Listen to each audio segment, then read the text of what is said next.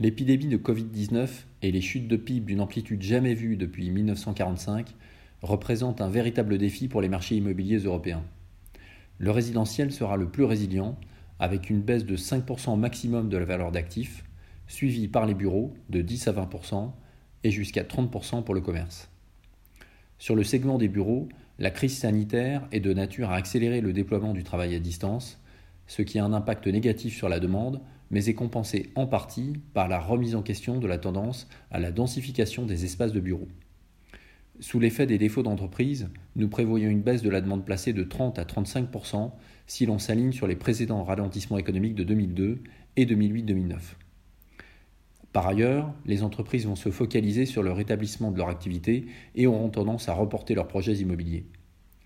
Enfin, les flux d'investissement transfrontaliers vont diminuer alors qu'ils ont soutenu les valorisations des bureaux européens ces dernières années.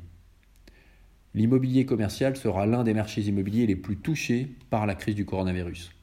Nous attendons une hausse importante des taux de rendement sur tous les segments à horizon 2021, en particulier pour les centres commerciaux. L'effondrement du trafic aérien et la quasi-fermeture des frontières va l'affecter plus spécifiquement. La baisse du chiffre d'affaires des magasins se répercute déjà sur les propriétaires, en raison notamment des mesures de report ou d'annulation des loyers dans certains pays comme la France.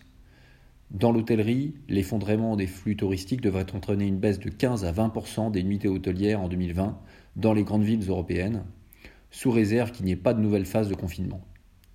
À plus long terme, comme pour les bureaux, certaines tendances s'accéléreront et d'autres émergeront, comme peut-être la distanciation sociale.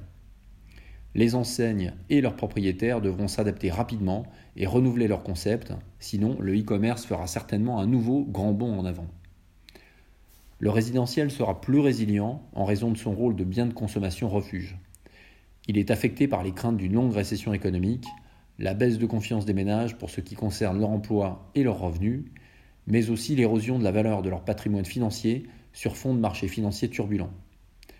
Toutefois, les politiques monétaires et budgétaires resteront accommodantes en 2020, ce qui, combiné à des mesures macroprudentielles assouplies, devrait aider les marchés résidentiels à retrouver de la vigueur lors du second semestre de l'année.